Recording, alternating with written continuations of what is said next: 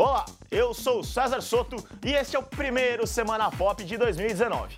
Hoje temos a treta entre Alexandre Pires e Gustavo Lima, o fim do video show e os vencedores e os memes do Globo de Ouro. Tudo isso e algumas outras coisinhas em poucos minutos. Pra quem gosta de uma treta, a semana foi das boas, com um desentendimento entre Gustavo Lima e você. Não, não, não. Entre o cantor e Alexandre Pires. Tudo começou quando Alexandre publicou um vídeo dizendo que Gustavo tinha exigido trocar os horários entre seus shows em São José, em Santa Catarina. Segundo ele, a equipe do sertanejo falava que ele se apresentaria antes ou iria embora.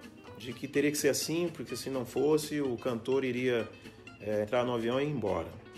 Né? Ou então que a casa escolhesse aí um dos dois shows. Gustavo foi e rebateu, dizendo que o pagodeiro era um convidado em seu show e que os horários eram de responsabilidade da produção.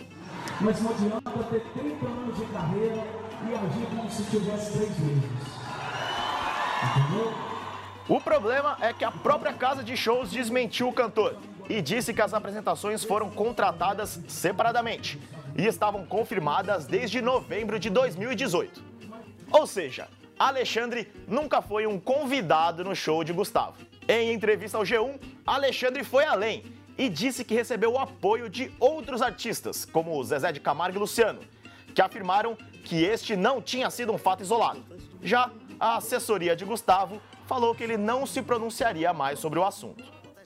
E, pelo jeito, a fase não está boa para Gustavo Lima mesmo.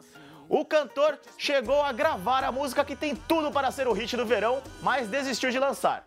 O nome dela? É eu encontrei ela no Tinder. Jennifer, do cantor Gabriel Diniz, chegou essa semana ao topo das mais ouvidas do Spotify no Brasil e já era líder no YouTube.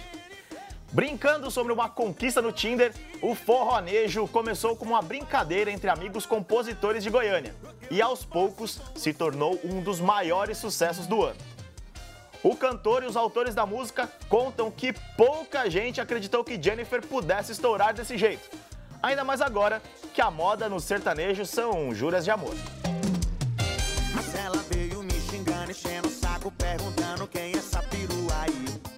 E o Globo de Ouro deu início à temporada de premiações no cinema.